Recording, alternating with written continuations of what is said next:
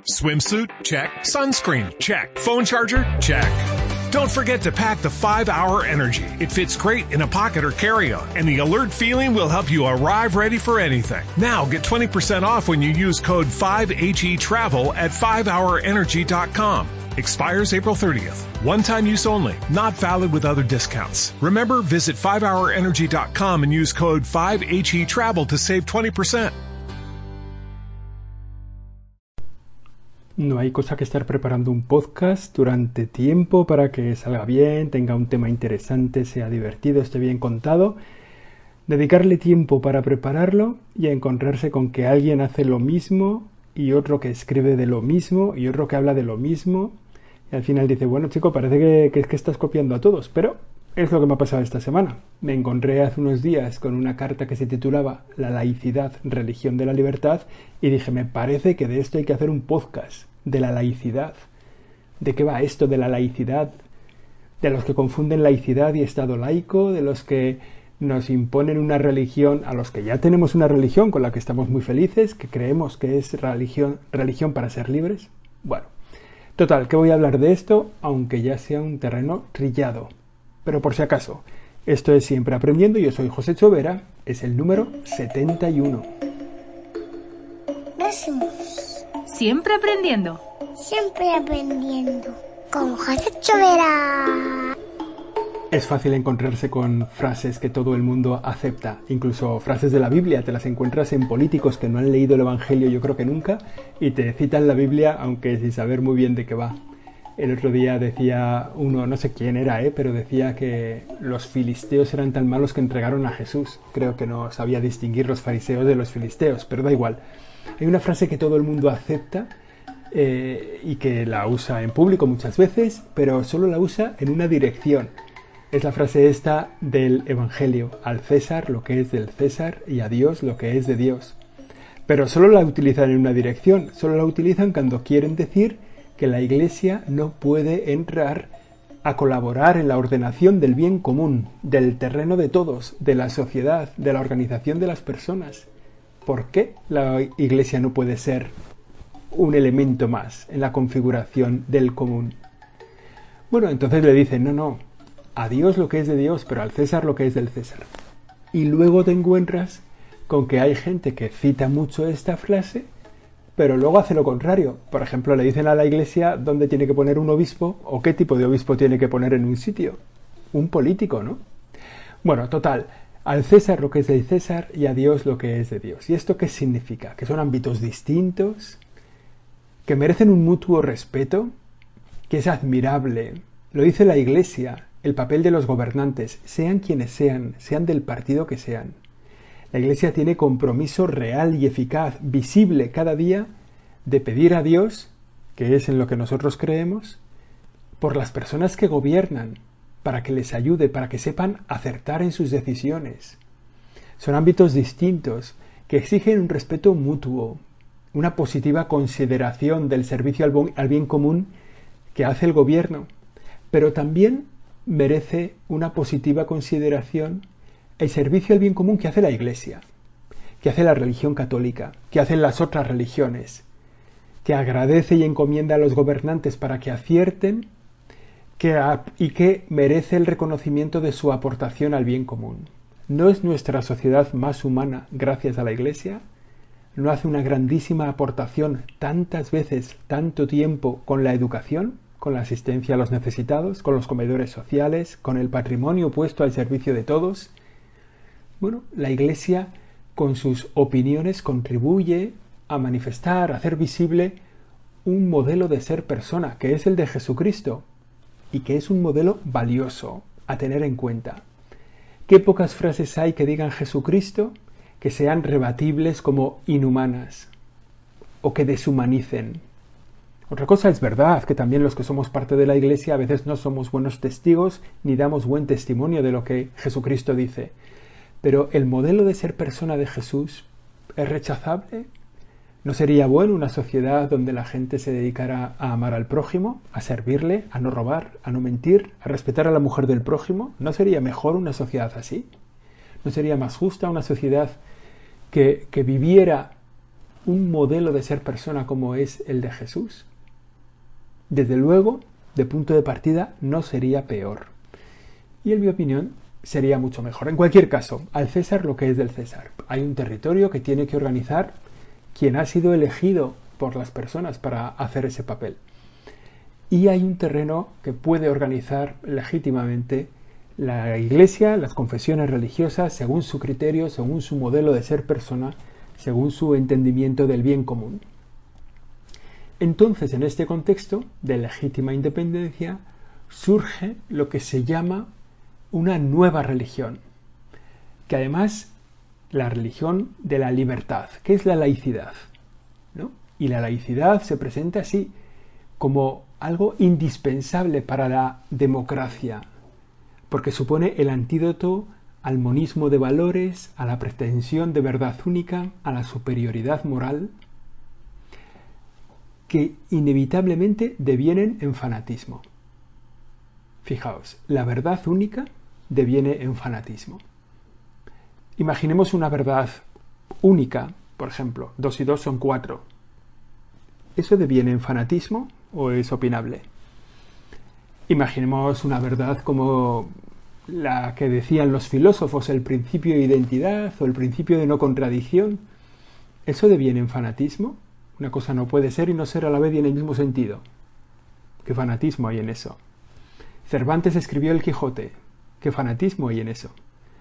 Hay verdades que son únicas y que no devienen en fanatismo. Es más, nosotros creemos que la verdad única nos hace libres, que no hay libertad donde no hay conocimiento de la verdad, que la libertad es el camino que te permite elegir el bien, la verdad, lo bueno, y que por tanto cuando no hay verdad, no se puede ser libre dice este, esta carta sobre la religión de la libertad, que la laicidad es la mejor garantía para el pluralismo y que no hay democracia sin pluralismo.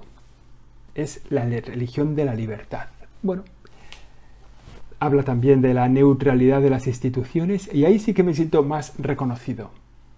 Me gustaría la neutralidad institucional. Creo que los partidos que, o sea, me acuerdo que hubo un tiempo, ya hace años, en el que se decía que todos los países que llevaban el título de democrático en su nombre no eran democráticos. ¿no? La República Democrática de Alemania no eran democráticos. Y tantas repúblicas democráticas de régimen soviético comunista. Bueno, pues cuando se nos dice que la laicidad es el terreno de la libertad, eh, también se está engañando un poco porque hay mucha libertad sin hacer uso de la laicidad. Hay personas muy religiosas con grandes convicciones que se sienten muy libres y que realmente son muy libres. De hecho, me encuentro a muchas más personas religiosas que son libres que a muchos más ateos o agnósticos que sean libres. Bueno, es la vida, será la gente con la que yo me encuentro. Tampoco digo que sea una tesis, ¿eh? pero me encuentro mucha libertad en personas religiosas. Y entonces aquí viene como la gran frase de esta carta, que dice que la laicidad supone asumir sin confusión ni reduccionismo la moderna separación entre ética pública y ética privada. Es decir, en el ámbito privado tú puedes tener la religión que quieras, en tu casa, con tu amigo y sin esperar expresiones públicas de esa religión. Porque en el terreno de lo público, la laicidad es la única religión. Y aquí está la madre cordero. Es como decir que en el ámbito privado tu religión puedes tener la que quieras. Bueno, solo faltaría, ¿no? Que te dijeran la religión que tienes que vivir en tu casa. Pero recortan la libertad cuando se dice que en el ámbito público no se puede tener una religión no se puede tener un sistema de valores, un código moral, no se puede tener una fe, no se puede tener una celebración de tu propia religión. Porque el ámbito público es el ámbito de todos, el ámbito público es el ámbito del pueblo y la política no puede gobernar como propiedad privada el ámbito de lo público. De hecho, podríamos empezar con una pregunta. ¿Es posible lo que llaman una moderna separación entre ética pública y ética privada? Ese modo de vida que es una religión, esa cosmovisión, esa consideración del ser humano, puede ser distinta cuando se habla en público y cuando se habla en privado? ¿Puede una mala persona ser un buen gobernante? Una persona que admite el engaño, la difamación, la calumnia, una persona que admite el chanchullo, el robo, el latrocinio, una persona que en su vida privada vive así, ¿lo elegiríamos para ser gobernante, para gestionar lo público? Quien no sabe gobernar lo privado puede gobernar lo público. Quien tiene una ética en su casa y una ética de cara a los demás es de confianza. Bueno, una vez que se acepta esa separación de lo público y de lo privado, la laicidad se convierte en la religión pública. Y ahí tiene una pretensión de exclusividad. Fijaos, ¿eh? la laicidad es una religión. ¿Lo dicen así? Que tiene sus dogmas, sus sacerdotes, sus sacramentos, sus celebraciones, donde no cabe otra religión.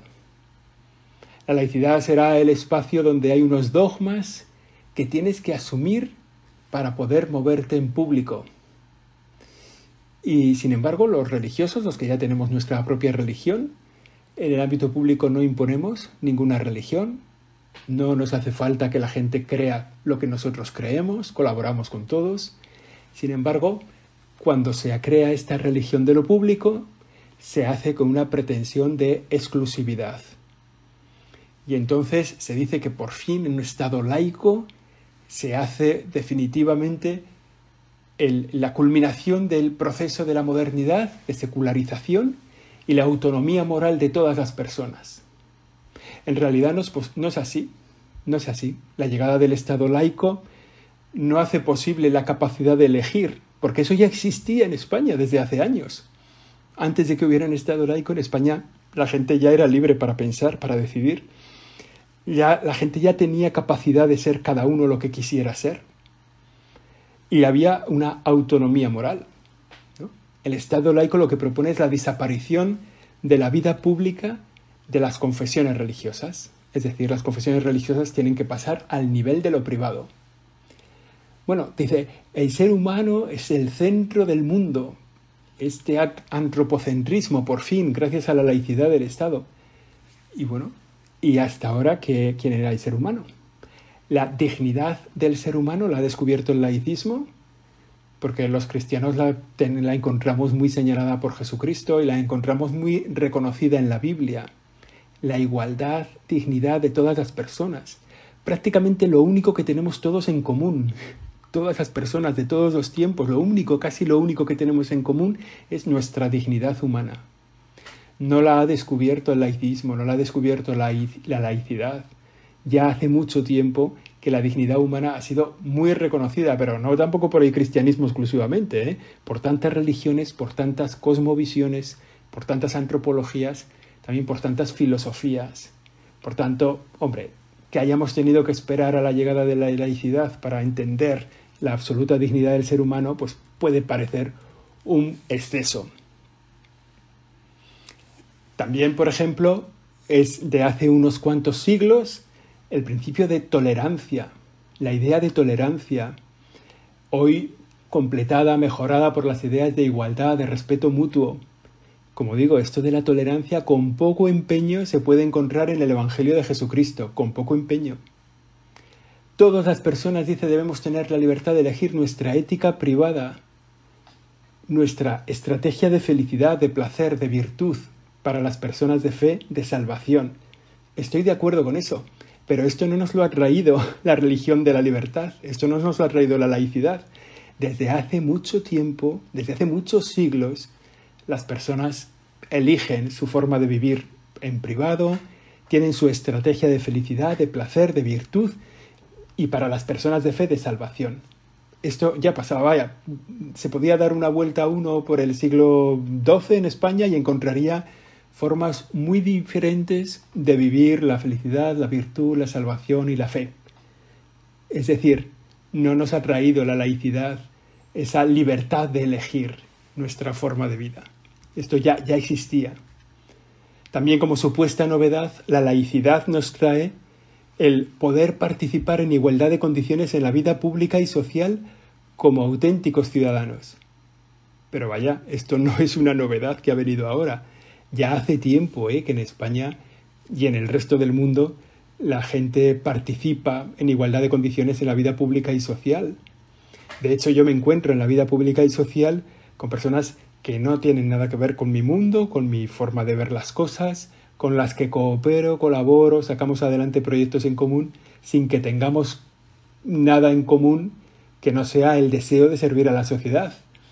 Y estamos en igualdad de condiciones en la vida pública y en la vida social. Dice una frase muy simpática, la, referencia a esta, de el ser humano es el centro del mundo y está centrado en el mundo. Bueno, el hombre es el centro, efectivamente, estoy de acuerdo. El hombre es el centro. Pero el hombre es el centro cuando es el otro. Y esto ya sale en el Evangelio, ¿eh? O sea, poner en el centro de tu vida al otro, al prójimo, esto ya sale en el Evangelio. Y estoy seguro que en otras confesiones también sale. O sea, servir al otro, servir al prójimo. El problema no está cuando en el centro pones al otro, que ya digo que esto no es propio de la religión de la libertad, sino del sentido común humano y casi desde los filósofos estoicos ya lo podemos vivir así, sino, me, sino que lo que me da la impresión es que a veces podemos querer ponernos a nosotros mismos en el centro, que eso nosotros le llamamos egoísmo, ¿no? la inflamación del yo, del ego que nos creemos el, el centro del universo. Entonces, ahí sí encontramos una diferencia. La religión cristiana cree que en el centro está el ser humano y que ese ser humano es sobre todo el otro, el prójimo. Y hay otras concepciones de la humanidad que dice que en el centro estoy yo, nosotros tenemos esa batalla ¿eh? con nosotros mismos de intentar salir de nuestra vida. De hecho, en este tiempo de cuaresma, en este tiempo de conversión, estamos en ello. Intentar salir nosotros del centro de nuestra vida. Dice también otro dogma de esta religión de la libertad que descubrimos que no hay nada nuevo en ella. El reconocimiento a todos los seres humanos de la capacidad de pensar y de decidir por sí mismos, sin andaderas ni paternalismos injustificados. Esto define la laicidad y la sitúa frente a quienes en la historia quieren imponer su voluntad. Fenomenal. También aquí nos encontramos con Jesucristo. El reconocimiento de la capacidad de pensar, de decidir por uno mismo, sin andaderas ni paternalismos injustificados. Me da la impresión de que esta definición de la religión de la libertad está, es una ensaladilla mixta, o una ensaladilla rusa, mejor dicho, porque está todo un poco batido y un poco mezclado, de cosas que ya están en la vida cristiana y en la vida de tantas confesiones, que no hay tanta novedad, pero que simplemente crean un modo de vida sin Dios. Un estar en la vida pública según lo que define el gobierno. Este gobierno hoy y el siguiente gobierno que venga también, ¿no? Y que, de la misma forma que decíamos antes, ¿no?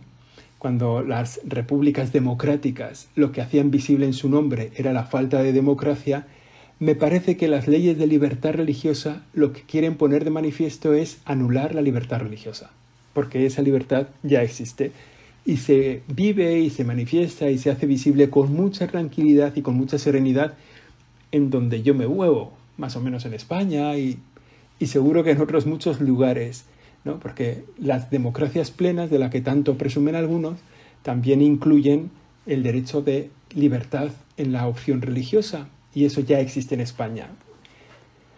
No está mal si la laicidad reconoce también a los hombres la capacidad de pensar, que es el último dogma que acabamos de leer. Pero, pero no podemos olvidar que ha, habido mucho pensamiento valioso antes de la laicidad. hay mucha gente que piensa que el, ser humano adquiere la capacidad de raciocinio en el siglo XVIII, eh, con, el, con el siglo de las luces o algo así, ¿no? Pero es que ha habido mucho pensamiento antes de eso en el mundo. Es más, el pensamiento religioso impulsó también mucho conocimiento antes de la laicidad. Por ejemplo, muy cercanos en el tiempo, Maimónides, Averroes y Santo Tomás, que desde principios religiosos muy distintos y comprometidos con esos principios, ¿eh? desde esas opciones de fe personales, el Islam, el judaísmo y el cristianismo, desde esos principios hicieron grandes aportaciones a la humanidad y al bien común. La capacidad de pensar no la ha traído la laicidad ni el laicismo. En muchos casos, la capacidad de pensar el impulso del pensamiento ha tenido en su origen un germen religioso. No hay creencias, ideologías o comprensiones del bien o de la salvación por encima de la conciencia individual, de la autonomía moral de cada hombre y de cada mujer.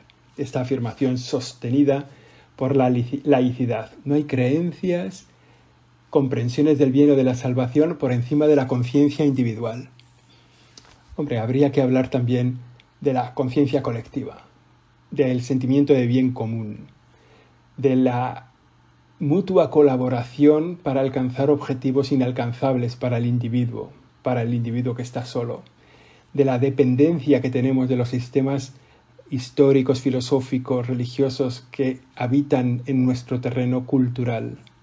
Hombre, no estamos solos, no somos los primeros. Hay una profundísima tradición de bien, de servicio al bien común que lo han aportado las religiones a través de los siglos. No estoy seguro de que la laicidad sea una religión del espacio público que nos haga más libres me atrevo a proponer una declaración sobre la libertad religiosa, por si van a hacer una ley para que la puedan incluir. Toda persona tiene derecho a la libertad de pensamiento, de conciencia y de religión. Ese derecho incluye la libertad de cambiar de religión o de creencia, así como la libertad de manifestar su religión o su creencia individual y colectivamente, tanto en público como en privado, por la enseñanza, la práctica, el culto y la observancia. Esta es la laicidad que yo quiero. Esta es la libertad religiosa que yo quiero. Este es el artículo 18 de la Declaración Universal de los Derechos Humanos. Los derechos de todos ya hablan de la libertad religiosa. Está muy bien definido. Esto ha sido ahí siempre aprendiendo, el episodio número 71. Aquí terminamos. La semana que viene volvemos, si Dios quiere.